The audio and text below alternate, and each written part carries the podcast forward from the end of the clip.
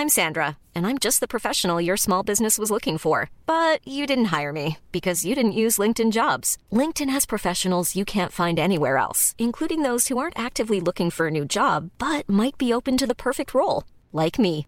In a given month, over 70% of LinkedIn users don't visit other leading job sites. So if you're not looking on LinkedIn, you'll miss out on great candidates like Sandra. Start hiring professionals like a professional. Post your free job on linkedin.com/people today.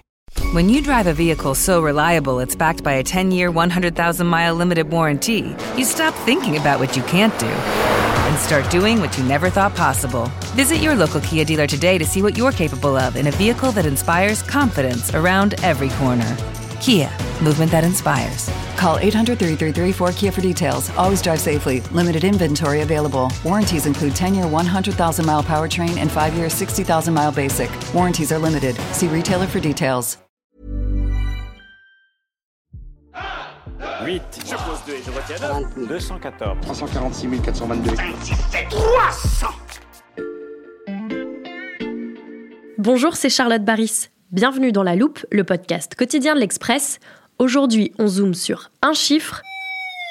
Moins 87%, c'est la chute importante que connaît l'aide à l'Ukraine.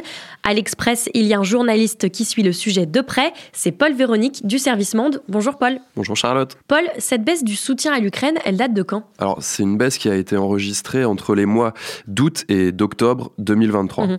Alors, cette baisse, elle a atteint près de 90% par rapport à l'année dernière, à la même période, et c'est assez important. Ce chiffre, c'est le Kiel Institute, un centre de recherche allemand qui l'a calculé, et ça regroupe l'aide financière, l'aide militaire et l'aide euh, humanitaire. Mhm. Au total, depuis février 2022, les pays qui soutiennent Kiev se sont engagés à hauteur d'au moins 246 milliards d'euros. Mais d'après le Kiel Institute, les promesses d'aide ont atteint leur plus bas niveau euh, lors du dernier trimestre, avec de nouveaux engagements qui s'élèvent seulement à 2,1 milliards d'euros. Et en plus, le nombre de pays donateurs s'est réduit. Désormais, l'aide est plus concentrée sur un noyau dur Mm. euh, qui comprend les États-Unis, l'Allemagne, euh, les pays du nord et de l'est de l'Europe. À tout ça, on peut aussi ajouter que certaines promesses n'ont pas été tenues. Au printemps dernier, par exemple, les Européens s'étaient engagés à livrer un million d'obus à l'Ukraine d'ici mars 2024.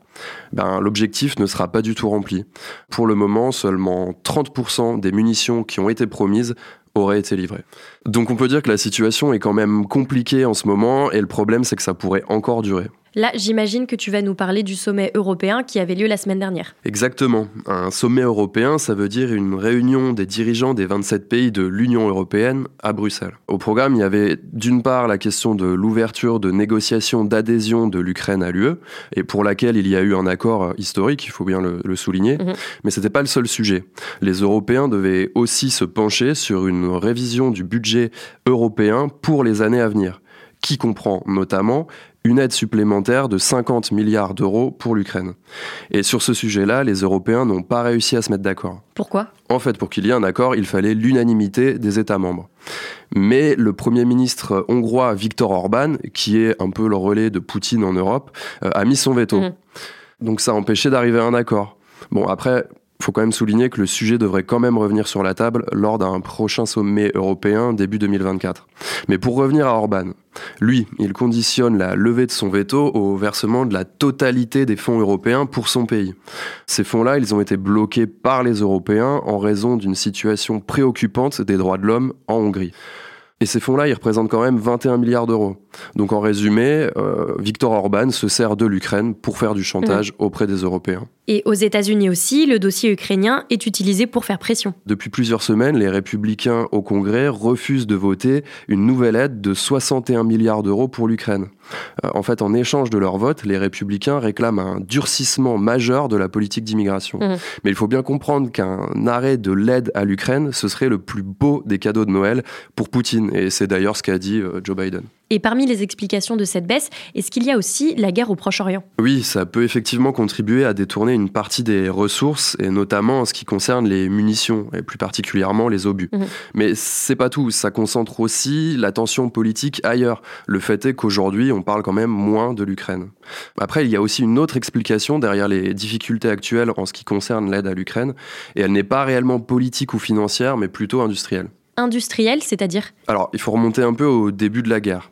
Euh, au départ, on a surtout tapé dans nos stocks en se disant que ce serait suffisant pour maintenir euh, l'Ukraine à flot.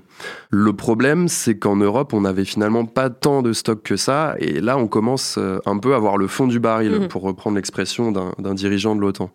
Euh, pour continuer à fournir du matériel et des munitions à l'Ukraine, il faudrait donc pouvoir en produire euh, de nouveau. Mais là, le problème, c'est que l'industrie de défense européenne n'est pas réellement dimensionnée pour répondre à l'ampleur des besoins euh, de la guerre en Ukraine. Et pour quelle raison? Bah là encore, faut remonter un peu dans le temps. Euh, à la fin de la guerre froide, les armées européennes ont vu leur budget fondre euh, vraiment comme neige au soleil.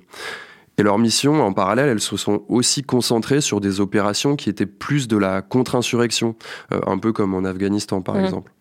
Or, ces missions-là, elles sont peu consommatrices en matériel et en munitions par rapport au conflit euh, ukrainien.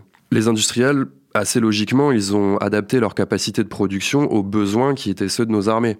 C'est assez logique d'une certaine manière parce qu'on n'allait pas garder des capacités de production qui n'étaient pas utilisées. Mhm. Le problème, c'est qu'aujourd'hui, pour pouvoir répondre aux besoins de la guerre en Ukraine, qui sont énormes, il faut investir largement dans notre appareil industriel pour créer, par exemple, de nouvelles chaînes de montage ou agrandir les usines euh, que l'on a.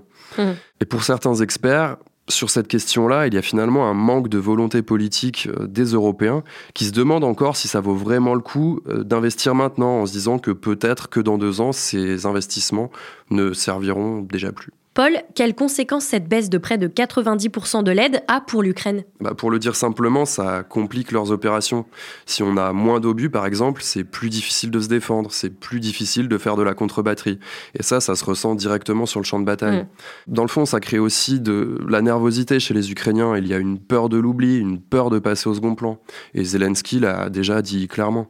À l'approche de l'hiver, l'Ukraine demande davantage d'armement et par exemple des défenses antiaériennes pour éviter que les frappes russes ne plongent des millions de personnes dans le noir et le froid cet hiver, comme ça avait été le cas l'hiver dernier. Et du côté de la Russie? Bah, sur le front, s'il y a moins d'aide pour l'Ukraine, c'est clair que ça fait les affaires de Poutine. Mhm. Et Zelensky en a bien conscience. Euh, lors d'une visioconférence entre les dirigeants des pays du G7, il avait déclaré que la Russie n'espère qu'une chose, que l'unité du monde libre s'effondre l'année prochaine. Le message est clair. Pour finir, on peut aussi rappeler qu'il y a une élection présidentielle en Russie en mars 2024. Sans surprise, Poutine a annoncé début décembre qu'il était candidat.